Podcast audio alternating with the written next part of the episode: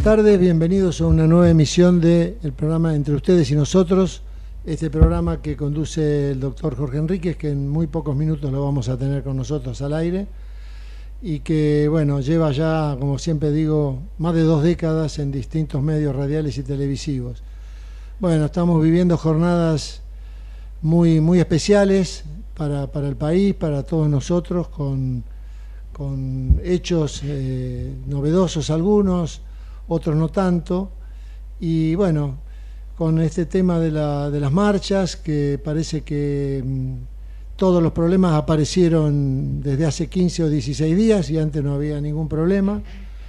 Y en este momento todo el mundo hace una marcha eh, para quejarse de algo, con o sin razón, pero de vuelta, eh, los problemas vienen hace bastante tiempo y Simplemente todo este tipo de movilizaciones empezaron a ver hace 3, 4, 5 días. No sé si está Lautaro, Lautaro, ¿me estás escuchando? Hola Jorge, ¿me estás escuchando? Lo tenemos a Jorge del otro lado. Oh, perdón. Hola, ¿me escuchás Jorge? Buenas tardes. Hola, ¿qué tal?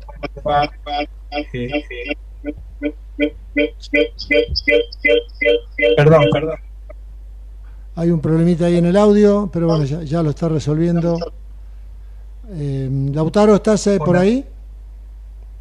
Sí, sí, sí. Ah, bueno, buenas tardes, Lautaro. Ahí está Jorge conectándose. Buenas tardes, Horacio. Bueno, eh, bueno. Buenas tardes, Jorge. Estamos eh, esperando ahora que Jorge se conecte, pero lo va a lograr en unos minutitos, no hay problema. Bueno, Lautaro estaba justamente haciendo referencia a que todas las marchas aparecieron juntas en los, los últimos 3, 4 días.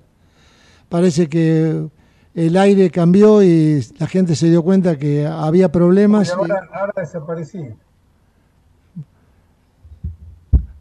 Ahí, ahí, ya vas a aparecer. Ahí está Jorge, ya te estoy viendo perfectamente y te escucho también. Y lo que pasa es que estaba conectado con dos aparatos. Bueno, eh, bueno, volviendo, buenas tardes, antes que nada, muchas gracias a toda la audiencia, una nueva edición entre ustedes y nosotros. Eh, gracias Lautaro, gracias eh, Horacio. Yo voy a conectar al senador, si te parece bien, Jorge. Te escucha perfecto. ¿Te escucha bien? Sí, perfectamente.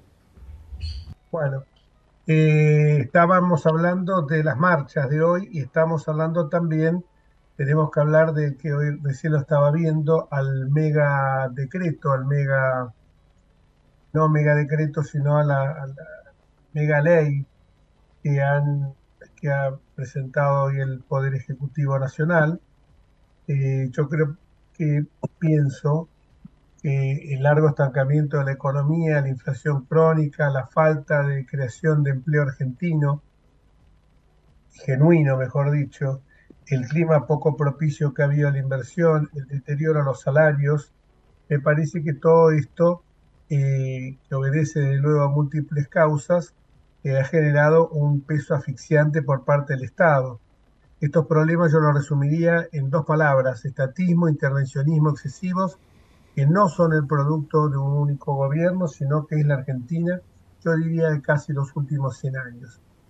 En este sentido, me parece que desde ese punto de vista el decreto de necesidad de urgencia que dictó el pasado 20 de diciembre el presidente y por supuesto refrendado por todo su gabinete es un es eh, algo acertado porque tiene el propósito de avanzar en forma absolutamente resuelta, decisiva, en desarmar un tortuoso camino que ha venido recorriendo la Argentina con regulaciones absurdas y eso ahora entonces de liberar las energías del de, eh, sector privado, las energías creativas de todos los argentinos. Me parece que a lo mejor mucha gente critica el DNU, pero yo hasta donde lo he estado analizando este tema, me parece que el DNU supera un test de constitucionalidad. Pensemos que acá ha habido decretos del Poder Ejecutivo con carácter pretérito a la reforma de la Constitución Federal en el año 94, concretamente eh, cuando Raúl Alfonsín, eh, por decreto, impuso el Plan Austral, el Plan Primavera, al lado de la capital. Entonces uno se pone a ver, a pensar que eh, si entramos a discutir algunas cuestiones, se nos va la vida. Y yo no digo que la, democracia no tenga tiempos grises. Yo no digo que la democracia tiene, a lo mejor nos hemos acostumbrado por esta continuidad de gobiernos democráticos y golpe de Estado, a que la eh, democracia no eh, es épica y nosotros estamos enamorados los argentinos de la epicidad y si no, no hubiera sido posible tener un kirchnerismo durante tantos años. Jorge, discúlpame que te interrumpa, está el senador de Dallas, está escuchando. Ah, perfecto. Hola Bartolomé, ¿cómo te va? Jorge Enrique, Lautaro Nieto y eh, Horacio Fernández te estamos escuchando, algunos en forma remota, otros en el estudio. Eh, en primer lugar, felicitarte por la nota del domingo en el Clarín, que me pareció excelente y que estaba un poco en línea con lo que yo justo estaba comenzando a decir. Pero vamos a, a darte la bienvenida. ¿Cómo andás? Eh, como loco estarás, me imagino, Bartolomé. Bueno, gracias Jorge, un gusto, un placer estar en un programa tuyo tan destacado de tantos tiempos. Y la verdad que, bueno, contento por, poder estar en el aire a través tuyo, con muchos argentinos que están a través de los distintos medios sintonizándote y escuchándote. es verdad, coincido. Sí, te decía que te estaba escuchando y coincido contigo. Yo de alguna manera ante otro medio, con que bien vos lo mencionaste, que salió el domingo, eh, he manifestado de que si nos ponemos a, a, analizar cada tema que tenemos, que nosotros consideramos hoy que es urgente y necesario de que se empiece a vivir de una manera diferente, eh, se nos van a pasar mínimamente los cuatro años de gobierno. Por eso revalorizo y por supuesto que estamos eh, defendiendo eh, lo que se envió en este DNU, que indudablemente es básicamente lo que se habló en campaña y que entiendo que mucha clase política está dispuesto a acompañarlo, otra, por cierto, que a pesar de que no piensan de que las medidas son buenas, se resisten en, lo público haciendo lo que comúnmente se llama, digamos, el desafío de la política. Y yo creo que nadie puede alegar sorpresa. El discurso de Javier Milei estuvo en el marco de lo que él había señalado a lo largo de la campaña electoral. Él no prometió milagros, no prometió, como lamentablemente le hicimos nosotros, un, un marco de pobreza cero, que es evidentemente algo que se, se sabía que no se iba a alcanzar, porque aunque un pobre ya no se cumplía con la promesa. Creo que en el caso de, Javier no prometió un lecho de rosas, prometió un mar muy tempestuoso, pero que eh, evidentemente los vientos iban a empezar a mainar después de tormentas muy fuertes que seguramente pasemos para arribar a buen puerto. Eh, nadie puede alegar sorpresa ni sentirse engañado por esto. El decreto de necesidad de urgencia número 70 vuelvo a repetirlo, como lo he dicho siempre, no abarca ninguna de las cuatro materias vedadas por dicha norma constitucional, el tema electoral, el tema de partidos políticos, el tema penal y el tema tributario, y está enmarcado en una necesidad una urgencia que hoy es mayor incluso que la del 2001. O sea que si alguno me viene con el tema de eh, los pruritos, eh, que sí esto, porque yo creo que la democracia se compone también de las formas, pero creo que en esta hora hay que imponer y los fallos de jurisprudencia desde Asociación de Consumidores, Guernica y tantos otros avalan de que la posibilidad de terminar cuando una situación de extrema urgencia, que creo que la hay en este caso, que vos te flayarás en esto, eh, habilitan a este tipo de decretos porque si nos ponemos a discutir el punto y la coma, evidentemente eh, se nos pasa el gobierno, esta frase no es mía, te la estoy plagiando de lo que dijiste el domingo o el sábado creo en en el domingo, ¿no? En La Nación, en Clarín, perdón.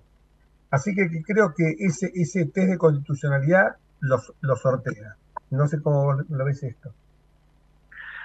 Eh, coincido, además, claramente Javier tenía un, un programa que era el cambio sobre la continuidad y a partir de allí es lo que nos está mostrando Jorge, el camino, el camino de la desregulación del Estado, sacarle el peso a las actividades económicas, darle la libertad a las entidades deportivas si quieren o no seguir en, un, en un sistema que, decir verdad, eh, yo eh, vengo también, me, formé como dirigente de fútbol y la verdad que vos ves entidades pobres y dirigentes o representantes muy ricos.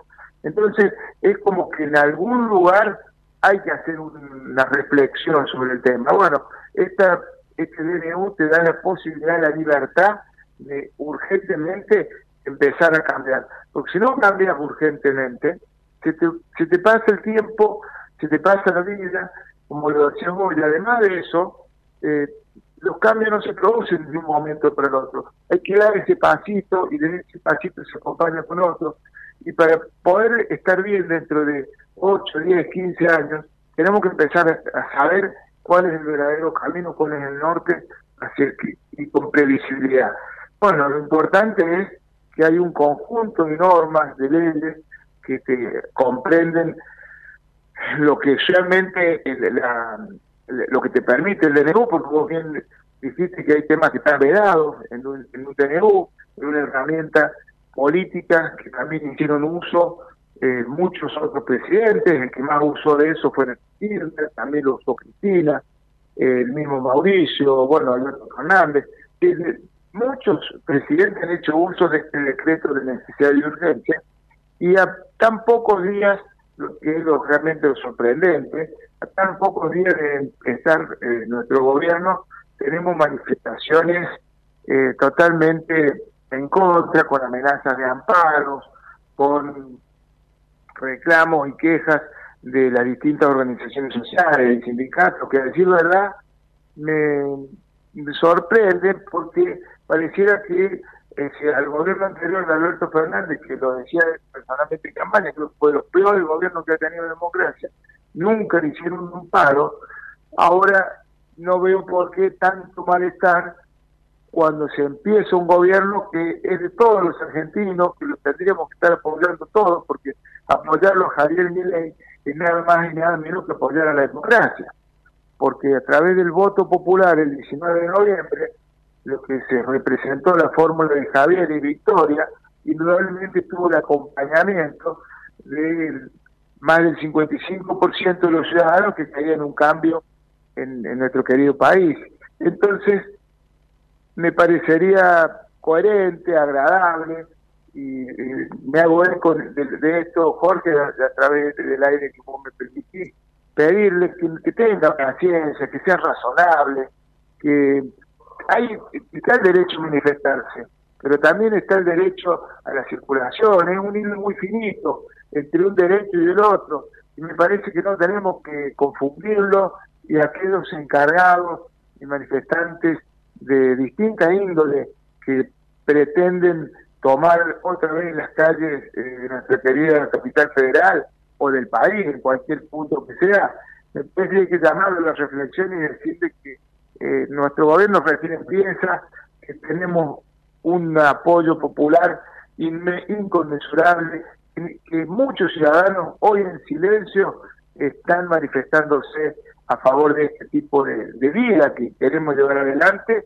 y desarrollar para nosotros, para nuestros hijos y para las distintas generaciones que realmente, eh, como en aquel momento cuando se formó nuestro nuestro país, la Federación Argentina, la Constitución a través de Alberti, creo que fue un país exitoso, que creció, que estuvo entre los primeros 10 lugares en el mundo, y hoy, sin embargo, estamos a nivel de los distintos índices, marcadores, estamos en, los más allá, al fondo de los 150 países. Entonces, creo que tenemos que darle un hándicap de confianza a un gobierno que comienza y de apoyo porque el país es de todos, Jorge. No es de Javier, no es de nosotros, el país es de todos y estamos todos. Si le va bien a Miguel, nos va bien a todos. Por eso, solamente pedirle un poco de tranquilidad y paciencia, porque si vos analizás las últimas elecciones en donde los oficialismos vienen perdiendo, porque solamente basta recordar que perdió Cristina, perdió eh, Mauricio, perdió Alberto con Cristina de nuevo. Entonces, me parece que el que pierde es el pueblo, por eso hay que darle un voto de confianza y me gustaría que Javier se lo mida en cuatro años y que el pueblo cuando vuelva a votar en cuatro años, eh, allí se califique la, el mérito o no de nuestra fórmula presidencial de, Javier y de Victoria. Yo creo que, eh, bueno, cuatro años eh, es mucho para la gente, por eso creo, cuatro años digo, porque para eh, hasta qué punto, pese a que hay un clima, un cambio, un clima de época distinto, que avala estas cuestiones, porque, seamos honestos, eh, la sociedad pidió un cambio abrupto, sí, fue por los malos resultados económicos y una dirigencia realmente desconcertada, también. Ahora, ¿cuánto tiempo podrá aguantar la sociedad? Yo creo que los primeros 60 días van a ser claves. Por eso también hay que entender que a lo mejor esto del DNU para algunos sectores aparece como una declaración un poco eh, eh, de principios un poco agresiva, un poco provocadora, pero también es el hombre que se compromete a algo y la gente, a mí me gustaría que acá hubieran hecho esto, bueno, hasta marzo cerrado el Congreso, nos vamos todas de vacaciones, y la gente que lo votó, sentir un fraude total, porque este hombre se puso a trabajar el día uno de haber ganado el balotaje. A partir de ese día está trabajando. Entonces tengamos un poquito más de consideración. Yo ya lo escuchaba en el programa de Majul y la verdad que está hablando con sinceridad. A lo mejor hay cosas que no nos pueden gustar, pero que son auténticas. A ver, eh, eh, Bartolomé, hay cosas que, sobre todo que se llama, yo ya no me callo más, yo creo que hay que decirlas. Yo he pasado por la Cámara de Diputados y muchas veces para sacar una ley, yo no digo el tema no voy a hacer el tema tan fuerte de, emplear a lo mejor la palabra cohecho, pero sí que de repente alguien que estaba convencido de lo mismo que yo pensaba, decía, bueno, mira, te lo voto, pero necesitaría que me nombraras un pibe en el Banco Ciudad, otro que me lo nombraras en el Banco Nación y un cargo de director en Yacyretá. Entonces, ¿y qué es un mercadeo esto? yo entiendo que cuando se trata de convicciones uno la democracia es saber convivir en la discrepancia, buscar comunes denominadores, pero cuando el común denominador es en base a principios, porque si el común denominador va a ser en base a que te voto esto, pero dame tres nombramientos, y bueno, flaco, entonces, la verdad que, y, y no nos engañó para nada, nos dijo de movida lo que él quería y lo que apoyó la ciudadanía. Pero vos, ¿cómo ves el, avance del DNU en, en, el Congreso? Mira, el, el DNU en el Senado todavía estamos aquí armando el tema de las comisiones. Yo creo que esta semana va a quedar ya conformada, si no es así, la semana que viene ya va a estar conformada. Y a partir de allí, bueno, estaremos en condiciones de tratarlo. Obviamente, nuestra idea es defenderlo porque creemos y somos, además de, leales y serios con lo que votó el, eh, se votó en Argentina el 19 de noviembre y el 22 de octubre, que a nosotros nos congració como senadores de la Nación, tenemos un compromiso pleno con la ciudadanía de, defender estas ideas que están plasmadas en este DNU. Pero además es un, son, yo te diría que se asemeja, Jorge, a lo que es un grito de, de la libertad en muchos de los aspectos que, que lo trate y que lo desarrolla. Entonces creo que tenemos que ser lo suficientemente eh, conscientes los legisladores, tanto diputados como senadores, y que aquellas cosas que estén bien y que tanto en off, en on como en off se saben que están bien, a mí me resulta creerme inverosímil de que muchas veces no se acompañen. porque a veces no se acompañan? Porque hay una decisión en, en un bloque o porque hay una decisión eh, de justamente lo que decías vos, de que pueda haber un margen de, de solicitar cosas que no corresponden a la función del legislador. Entonces, cuando realmente eh, lo que se plantea es algo coherente, algo que está bien, tiene que ser aprobado, independientemente de quién lo, haya promovido, no importa si el autor del título corresponde no a mi fuerza política, pero si trae un tema, lo instaura y está bien, hay que votarlo a favor. Eso me parece que es lo que hay que empezar a cambiar de culturalmente también en la clase política, que muchas veces están de acuerdo con un tema, pero si políticamente no le conviene, lo votan en contra. Entonces, eh, ese sistema de la politiquería es lo que hay que terminar. Y por eso creo que es bueno que el tema este de la boleta única que entró ahora, que ya tiene media sanción indiputable, que entró en extraordinaria en el Senado, donde seguramente se va a tratar en este periodo del 26 al 31 de enero, que de alguna manera viene a transparentar eh, lo que es el sistema electoral argentino, un sistema que estamos con un planteo arcaico, este sistema viejo de papel, que a su vez te permite eh, no solamente sospechar o tener de, trampa eh, el que gana la elección, lo cual es gravísimo. Felizmente, Jorge, Javier ganó con un porcentaje amplio, pero cualquiera de los dos que hubiera ganado por un porcentaje mínimo, exiguo, ¿te imaginas eh, lo, difícil que sería gobernar? Si nada es difícil gobernar con un porcentaje amplio, imaginar lo que hubiera sido tenido de la sospecha. Entonces creo que para el bien del país tenemos que ir a un sistema que no se permita, que no haya ninguna chance de que quien gane por poco, por mucho, esté tenido de fraude.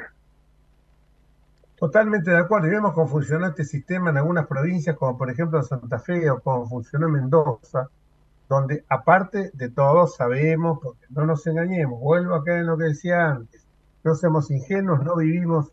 Ayer Milei dio un baño de realidad de lo que muchos, que no es toda la política, pero que hay un porcentaje eh, no mayoritario, por cierto, pero sí relevante, es también el hecho que sabemos que se, han robado boletas, sabemos que en los lugares donde vos no tenés un fiscal, eh, es muy difícil, había un dicho de un viejo dirigente radical que decía cuando la lista contraria no tiene fiscales, vos tenés la obligación de hacer fraude eh, en favor de tu lista. Es una paradoja, pero es, así. Entonces es como que ya estaba dado esto, eh, y entonces uno dice, eh, yo conozco muchísimas elecciones que se han perdido, me acuerdo una en Tucumán que perdió un gobernador porque iban a buscar la boleta de él en algunos pueblitos y le decía, no, hoy no se presenta acá porque él pertenece a las clases altas de Tucumán. Entonces, eh, y le decían a la gente, la gente votaba entonces con la boleta que le daban, y, bueno, entonces esto es también una forma de determinar.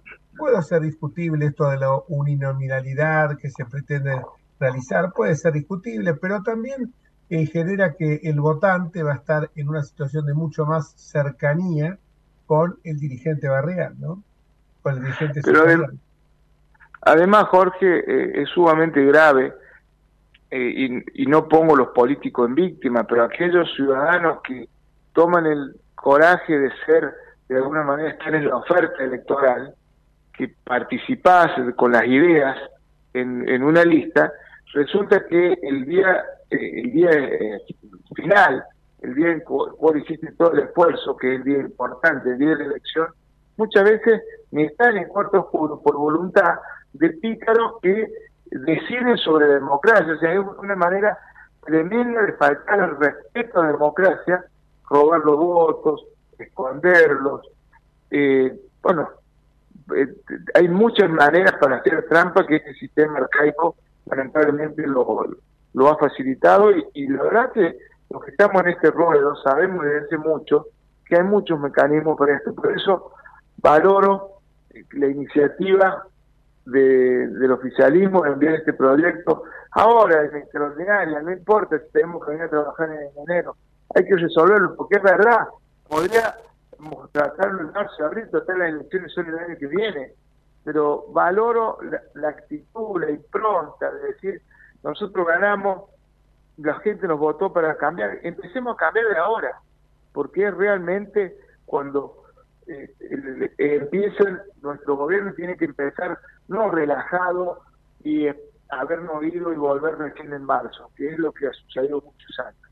Así que desde ese punto de vista totalmente comprometido Jorge para, bueno, ponerle el hombro, ponerle el pecho y, tratar ahora sí, una vez que empecemos a tratar los proyectos, de, de dialogar, consensuar y, por qué no, persuadir a aquellos que piensan distinto para que nos acompañen con el voto. Eh, totalmente de acuerdo, porque además la gente, si, si viera de que, bueno, ahora, bueno, ahora nos vamos hasta marzo de vacaciones, lo que te decía recién, por un lado hay una frustración, y por el otro lado, eh, aún políticamente, eh, aún si uno lo viera desde el punto de vista especulativo, está perdiendo 60, 90 días, Javier, esenciales, porque además en estos 60, 90 días, los que se van de vacaciones van a ir ser justamente todos los gerentes de la pobreza, todos los dirigentes gremiales, todos los dirigentes sindicales, todos los dirigentes piqueteros. ¿Vos alguna vez viste algún piquete en el mes de enero, mes de febrero? Es muy raro. ¿Algún paro general? Bueno, ah, estaban escondidos bajo la cama cuando Alberto Fernández era presidente con un deterioro del salario, pero colosal, del salario real de la gente. Se escondieron debajo de la cama.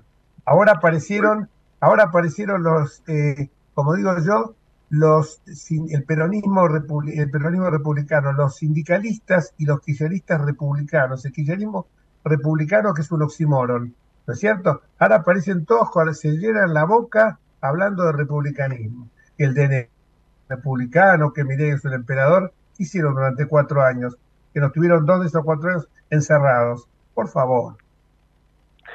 Creo, que, creo que, sí, sí, sí, sí. No, tristemente eh, los vimos escondidos, los vimos apoyando un gobierno que nos empobreció cada día más, que nos devaluó la moneda y con sorpresa te decía ahora vemos que muestran la preocupación de una pobreza, pobreza que ellos nos han dejado, ellos nos han traído, nos pisaban los precios, no no había sinceramiento en los precios, los valores relativos, las cosas valían cualquier disparate.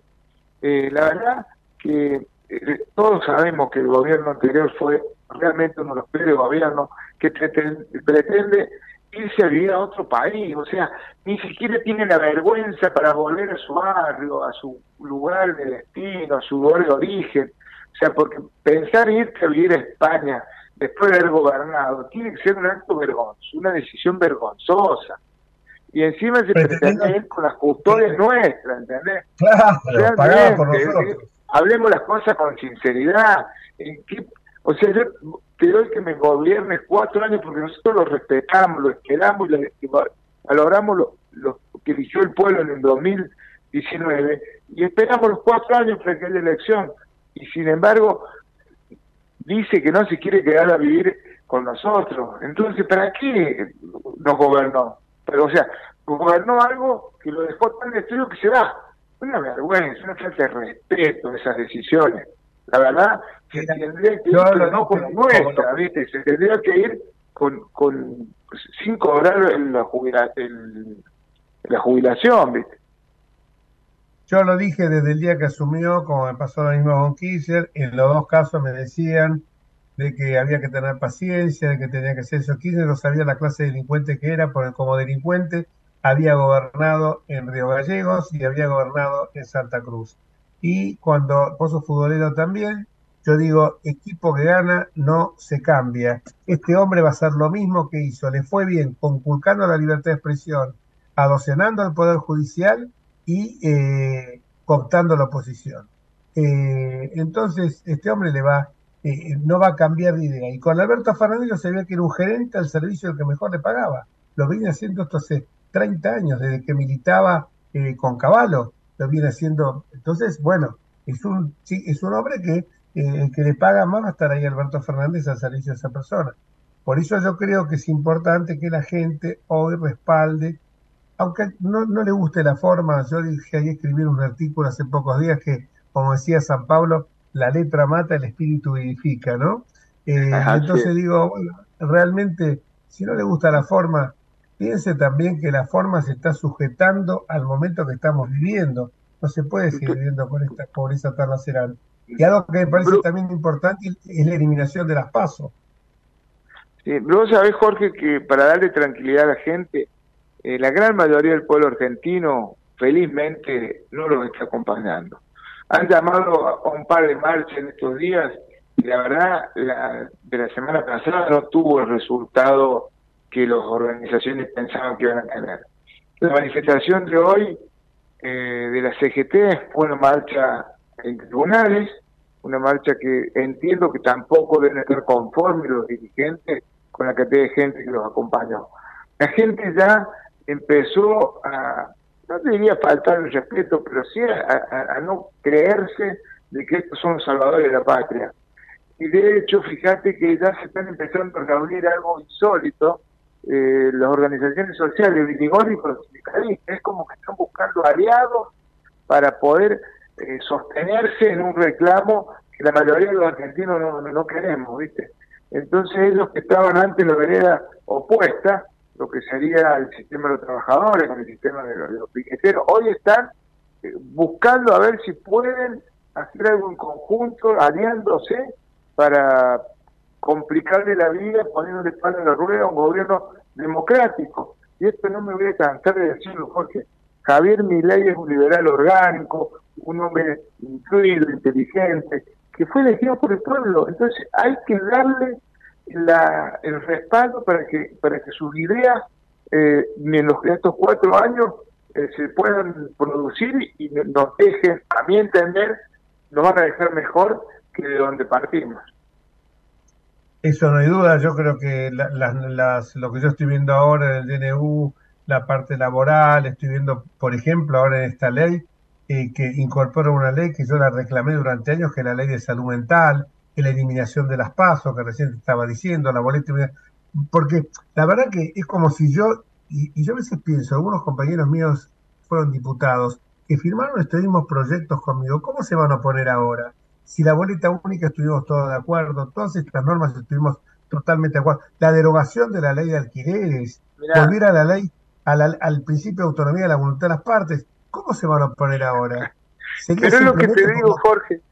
Resulta inverosímil creer que cuestiones que, que son básicas, que son coherentes, que son elementales, que son necesarias, alguien quiere votar en contra. Es la politiquería por sí misma. Estar en contra por estar en contra. Desde ese punto de vista, estoy confiado de que le va a ir muy bien al gobierno Javier Milei. Además, con un agravante. Él dijo que si no le dan no le aprueban determinados leyes o DNU, etcétera, está dispuesto a un, ir a un plebiscito. Y si el 19 de noviembre la gente lo votó con un 55%, yo te garantizo que en un plebiscito no baja el 75%.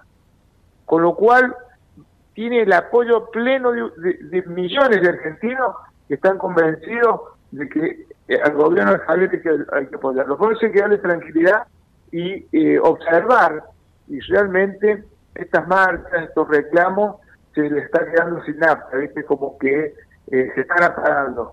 Y, pero bueno, obviamente sorprende e incomoda que cuando arranca estén poniendo palos en la rueda porque realmente, bueno, somos nuevos en esto y de alguna manera sería lindo estar transitando, sobre todo en esta en, en, en época navideña, terminando fin de año, hemos tenido un año difícil, largo, con muchas elecciones, la gente está cansada, entonces como decir, bueno, dejemos de, de, buscar problemas donde realmente no hay problemas. Estamos empezando un nuevo gobierno, podémoslo, es, es para todos los argentinos, y bueno, eh, en cuatro años tendrán la revancha si hacemos malas cosas de votar por el que ellos quieran.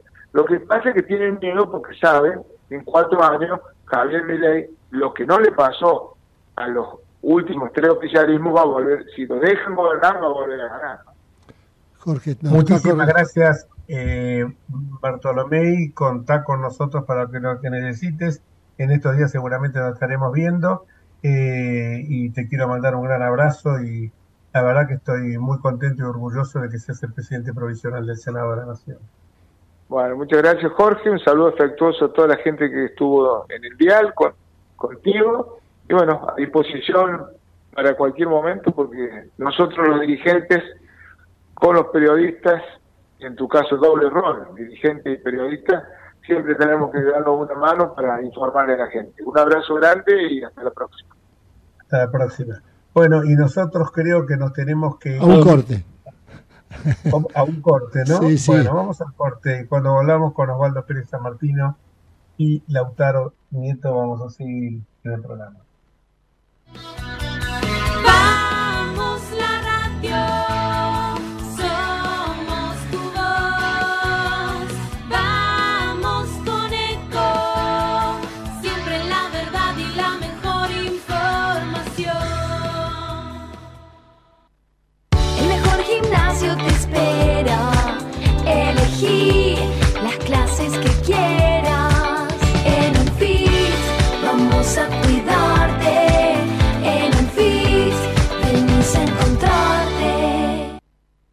Prevenir dengue, zika y chikungunya. Sin criaderos no hay dengue. Limpia tu patio de objetos que acumulen agua. Elimina agua estancada de recipientes. Reemplaza con tierra o arena el agua de tus flores. Tapa los tanques de agua y cisternas. Tira y perfora llantas para que no acumulen agua. Limpia floreros y bebederos. Recordá, sin criaderos no hay dengue. Intendencia Menéndez. Informate en ecomedios.com. Seguinos en Facebook, Ecomedios Live.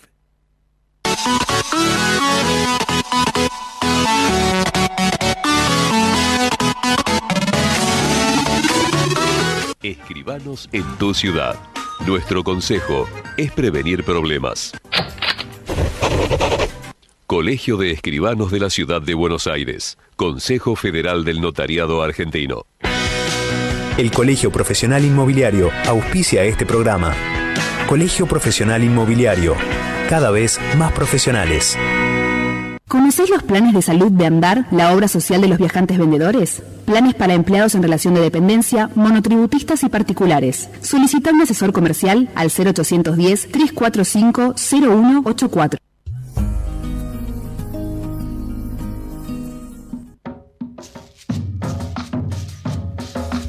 Bueno, y después del corte comercial, eh, continuamos con Entre Ustedes y Nosotros.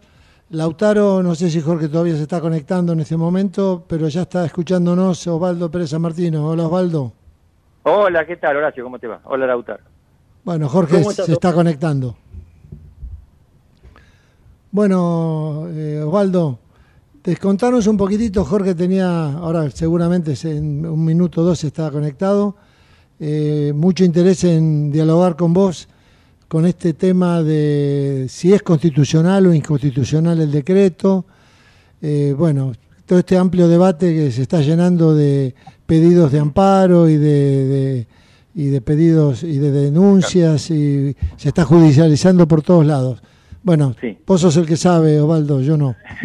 bueno, mira, en esto eh, eh, siempre puede haber opiniones diversas. La mía en este caso es bastante categórica, ¿no? Yo creo que es inconstitucional, eh, por más positivo que sea eh, gran parte del contenido con el que yo coincido. Pero los decretos de necesidad y urgencia eh, son un remedio excepcional que prevé la Constitución. No, no es que le permite al presidente, porque este es el error que a veces se comete. Como el, los presidentes a veces creen que tienen dos vías para legislar, una a través del Congreso y otra por decreto de necesidad de urgencia, y que está en ello determinar cuál eligen. Bueno, no, no es así. Eh, eh, cuando hay que entender que este, estos decretos no existían eh, en el texto histórico de la Constitución, se incorporaron en la reforma constitucional de 1994. Y por eso algunos dicen, bueno, están en la Constitución, el presidente puede dictarlos.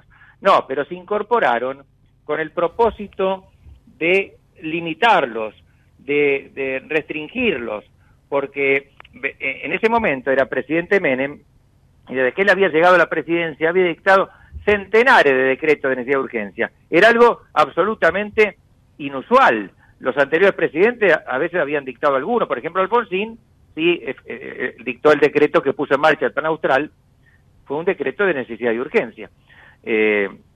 inclusive hubo un cambio del signo monetario y, y, demás medidas que se adoptaron por decreto, pero era algo estrictamente vinculado a esa emergencia económica, por supuesto es discutible que estuviera bien o mal. Pero Menem después entendió que él, eh, pese a que tenía mayoría en, el Congreso, eh, que él estaba habilitado para eh, dictar decretos en forma muy generosa, e inclusive después de un fallo de la Corte, el fallo Peralta, que, es, que tiene que ver con el plan Bonex, recordarán que Menem en un momento puso en marcha un plan eh, en medio de una gran eh, inestabilidad económica, de una inflación altísima. Esto fue en diciembre del 89, ya hacía más de un año y medio que era presidente, pero, pero todavía no había logrado dominar la inflación. Eh, un plan que para, digamos, secar la plaza, quitar liquidez y contribuir de esa manera a, disminuir la inflación, convertía los plazos fijos, que entonces eran muy comunes, todas las personas los hacíamos, en títulos de la deuda pública.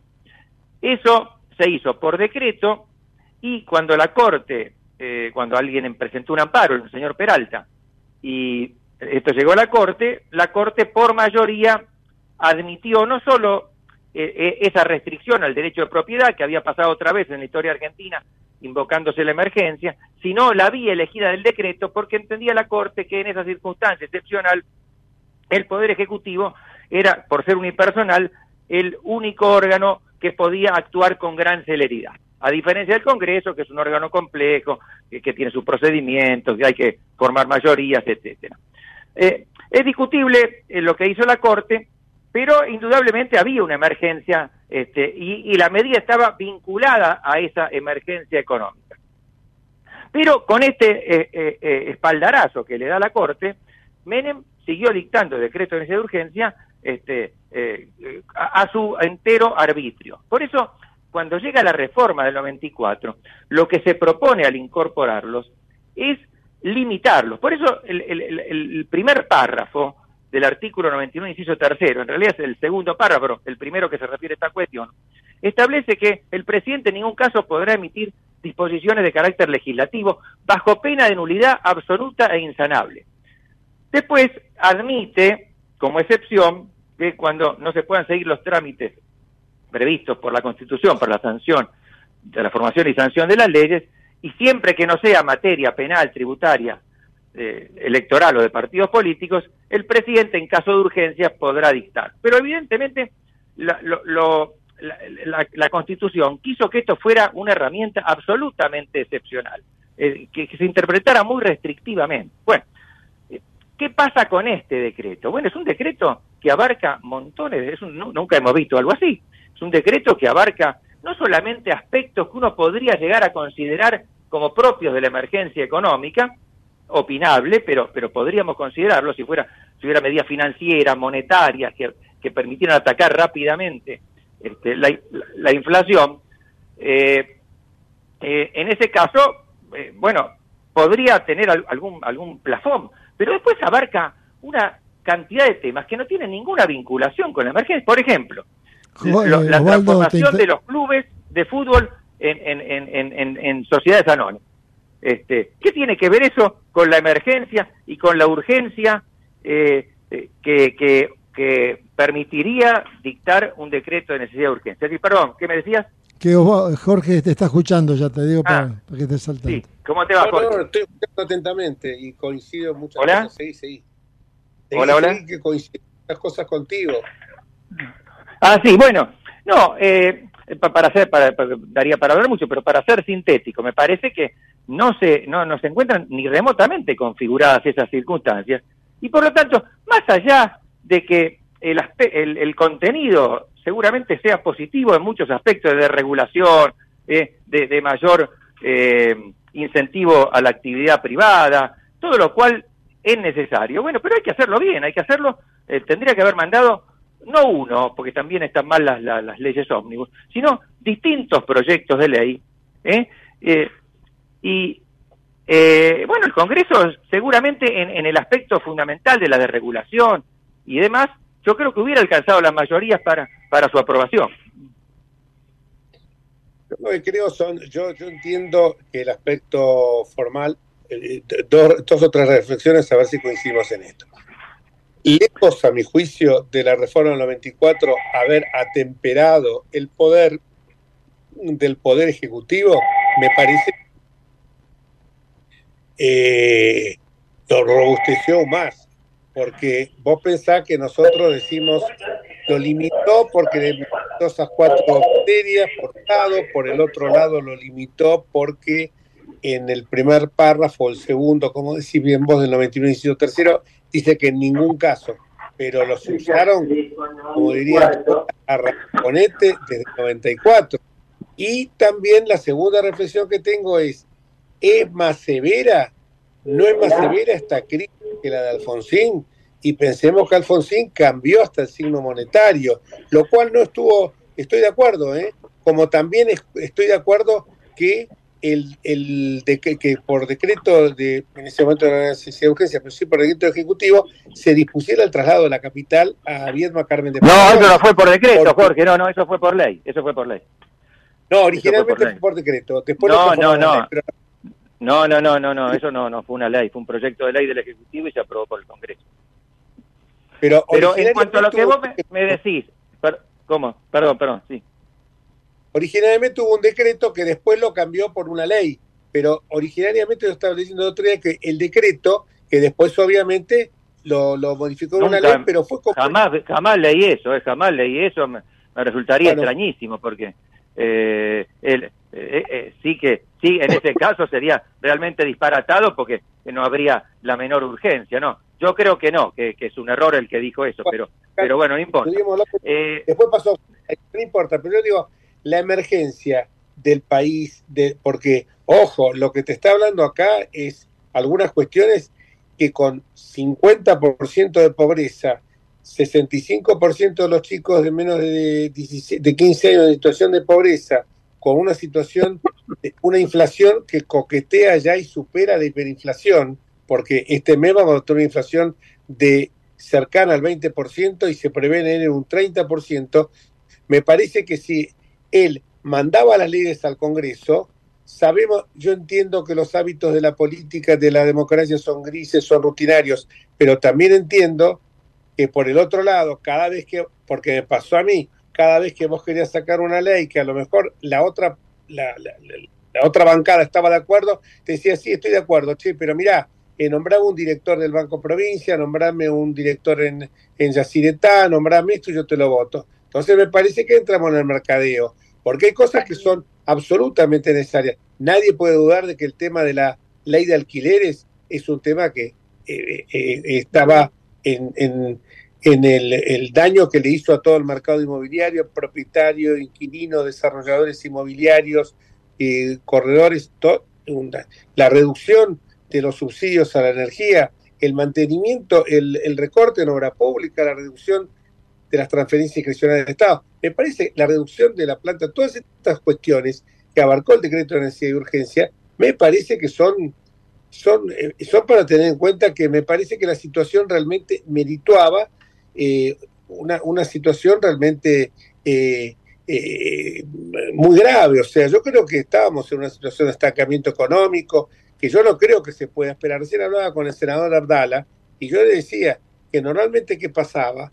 Bueno, nos tomamos vacaciones, lo viví yo esto, se eligen las autoridades, a haber que votar a lo sumo el presupuesto que ya se había votado, alguna, y después por supuesto se le daban todas las emergencias, había si por haber, al presidente de la República. Acá por lo menos eh, van a empezar a- vamos a empezar a trabajar ya mañana, porque yo creo que la gente que la está pasando muy mal hubiera visto que hasta que empieza el primero de marzo, el periodo de sesiones ordinarias, se conforman las comisiones y se pasa todo el año.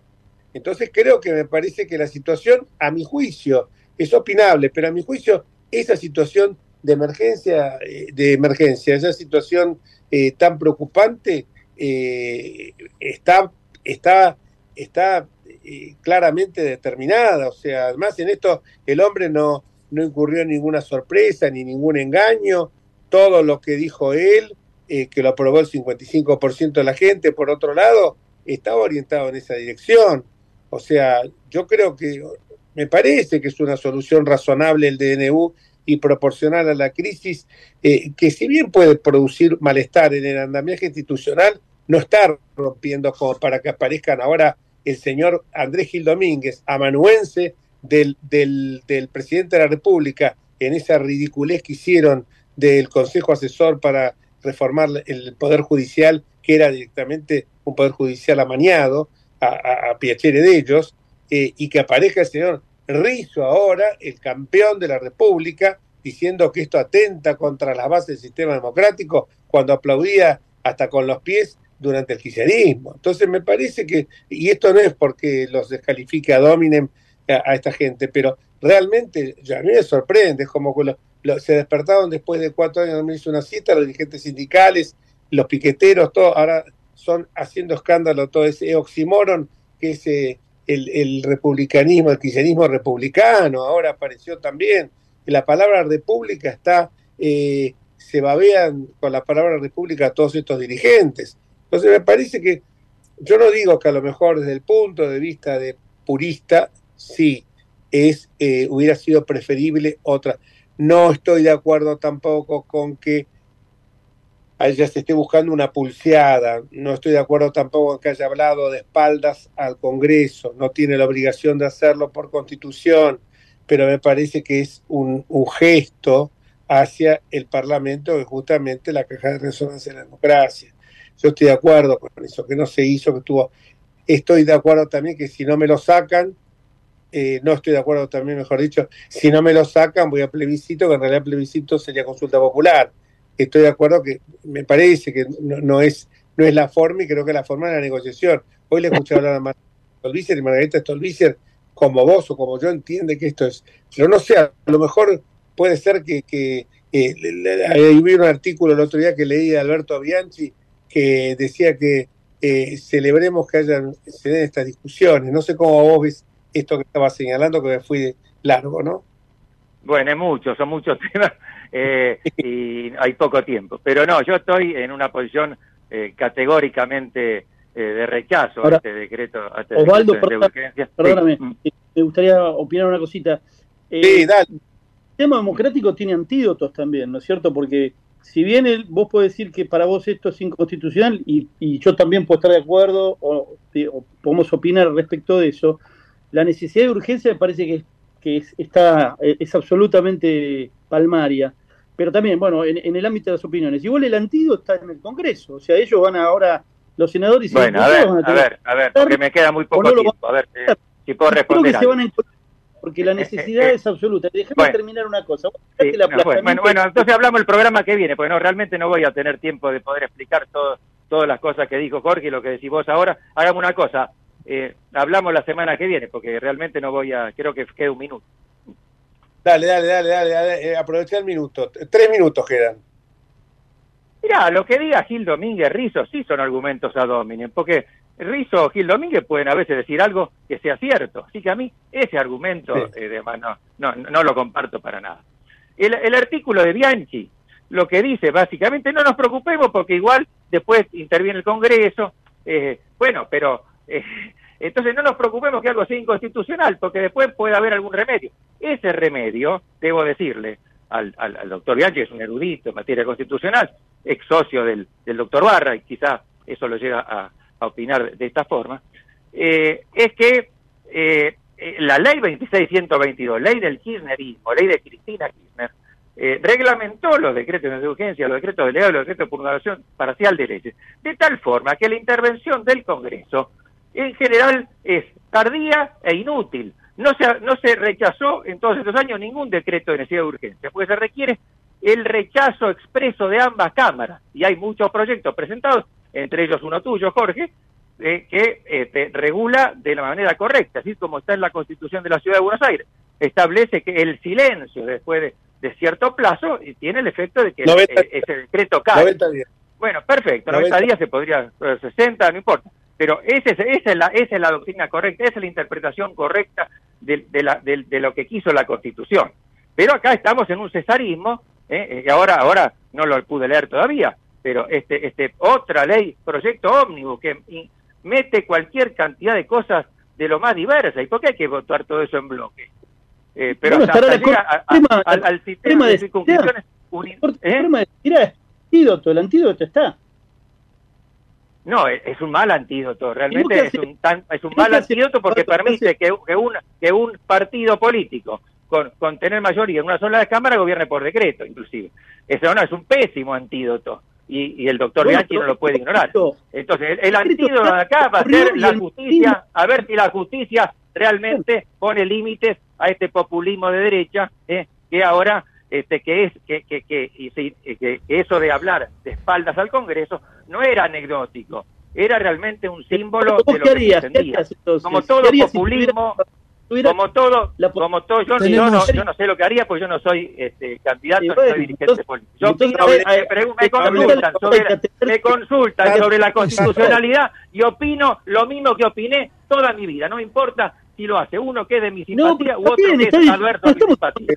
Lautaro, Lautaro, Lautaro, perdóname, déjalo terminar a él porque no se entiende lo que está diciendo vos. Él está diciendo una cosa que es la Yo me voy siguiente. entonces. Nos vemos, nos vemos en, en otro No, momento. no, no, Si yo no me tenemos- dejaron terminar de hablar, no pude hablar en todo el programa, está muy bien. Pero, ok, me Gordo, parece Esperá, esperá, eh, Lautaro. Eh, no no, es que eh, yo entiendo que están haciendo una cuestión eh, apocalíptica, pero sin ningún otro tipo de solución. Es decir, está bien, ponele, el decreto es inconstitucional, puedo pensar igual que él, y no tenemos ninguna salida.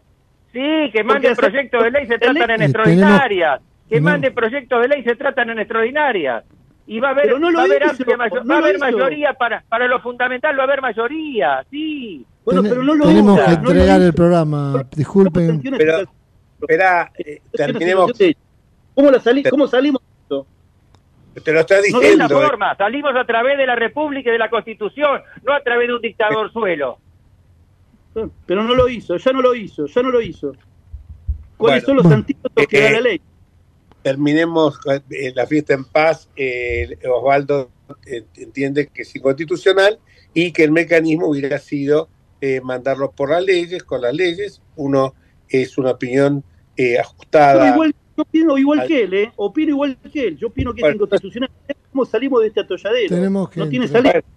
Por, él te está diciendo a través del Congreso con leyes que, que seguramente van a tener la quiesencia de, de la gran mayoría de, del, del- de lo- la Oíme, gran el mayoría bloque del, radical, Eh, en el, el bloque radical nos van a sacar del aire, de eh. ley que reproduce el decreto, o sea que está dispuesto a votar como está, pero que sea un proyecto de ley, que es una ley.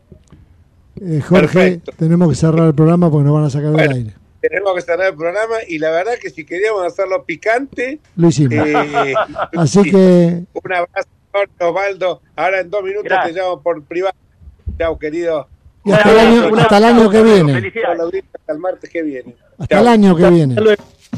Gracias.